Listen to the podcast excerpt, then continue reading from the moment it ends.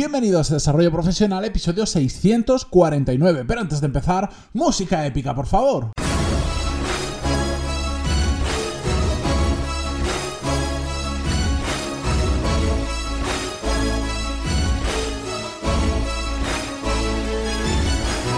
Muy buenos días a todos y bienvenidos a Desarrollo Profesional, el podcast donde hablamos sobre todas las técnicas, habilidades, estrategias y trucos necesarios para mejorar cada día en nuestro trabajo. Hoy vamos a continuar el episodio, ah, el tema que comenzamos la semana pasada en el episodio 643, donde hablamos sobre el poder de los círculos virtuosos y los círculos viciosos. Si no sabéis lo que es cada uno o no entendéis exactamente cómo puede afectar esto a nuestra carrera profesional, os invito a que escuchéis primero aquel episodio y después ya saltéis y volváis a este. Es importante porque si no, pues igual hoy alguna de las cosas no la vais a entender. Simplemente pantaloni.es barra 643 y vais a ese episodio, al igual que podéis llegar a cualquier eh, número de episodio del podcast simplemente poniendo el número, ¿de acuerdo? Bueno, la cuestión es que hoy lo vamos a ver además con muchos ejemplos para comenzar los círculos virtuosos, que es de lo que vamos a hablar hoy, cómo empezar círculos virtuosos. ¿Y por qué digo comenzarlos? Porque al final esto es eh, como si fuese una bola de nieve, que al principio nos cuesta bastante arrancarla, eh, nos cuesta hacerla girar las primeras vueltas, pero después la propia inercia que tiene la, la bola de nieve hace que cada vez vaya más rápido y se haga cada vez más grande. Esto seguro que habéis visto típica escena de dibujos animados que empiezan con una pelotita muy pequeñita y de repente se convierte en una bola que va atrapando todo aquello que se encuentra por su camino. Por supuesto, esto es una metáfora, no es exactamente así, pero sí que funciona tal que así.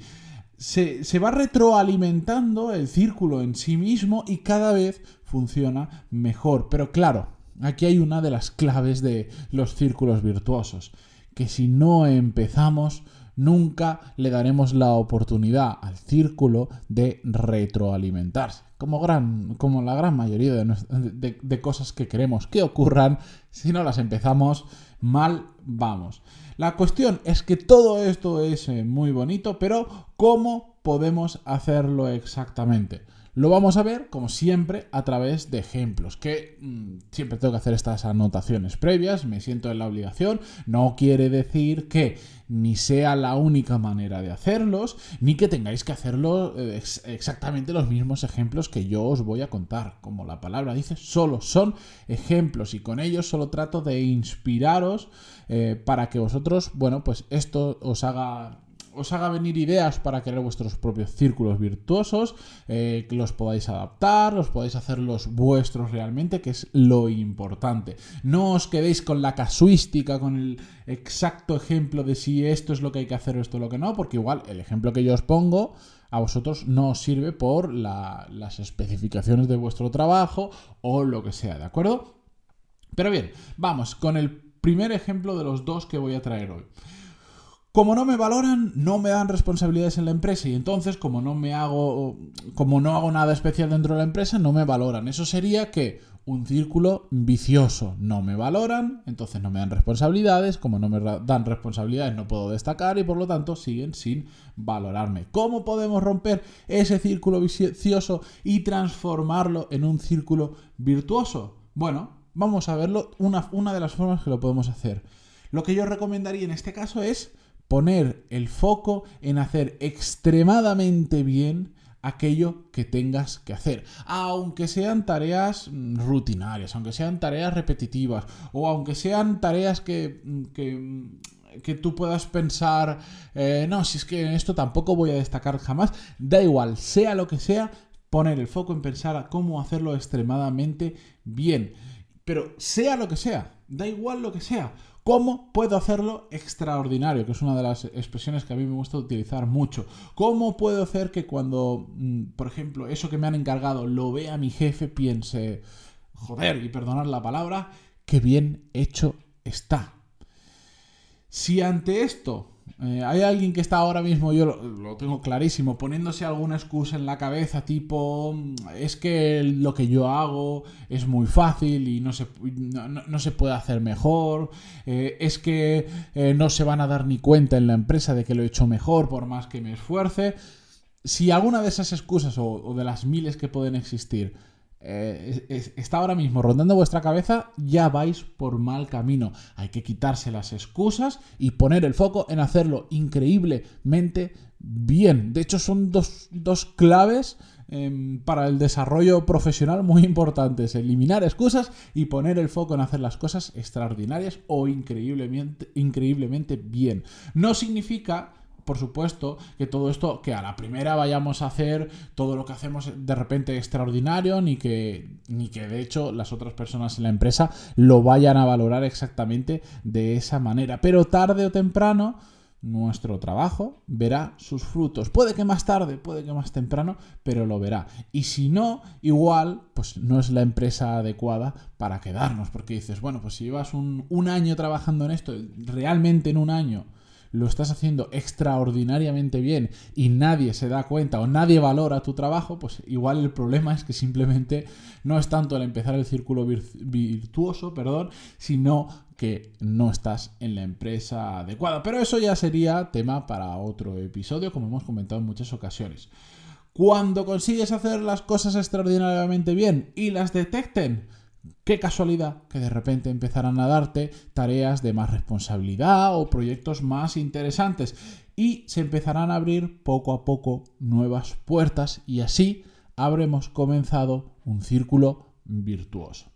Segundo caso, que esto, bueno, esto yo me lo encuentro eh, más a menudo de lo que me gustaría. Es que yo no tengo contactos, me dicen. No digo que ahora lo que tengamos que hacer es querer salir como locos a, dar tarjetas a diestro y siniestro, que por cierto no suele funcionar bien. Digo que vamos a empezar a crear el círculo virtuoso, a echarlo a rodar, a echarlo a andar sobre el tema de los contactos. ¿Y cómo lo podemos hacer? Bueno, mm, se puede abordar de muchas diferentes maneras, pero yo lo que recomendaría es, por ejemplo, empezar a buscar a alguna persona que por el motivo que fuere, le gusta conocer, eh, te gustaría conocer o entrar en contacto eh, con ella. Incluso aunque no fueran tanto temas profesionales, yo lo recomiendo, pero da igual, quieres conocer a una persona por algún motivo. No hablo de relaciones personales, ¿de acuerdo? Em, mejor vamos a centrarnos en lo profesional, que igual alguno se me despista. Bien, buscar a otra persona que, por ejemplo, nos pueda que la conozca y nos pueda cruzar un email o nos pueda poner en contacto con esa primera persona que es la que queremos eh, conocer y, por supuesto, tenemos que agradecérselo.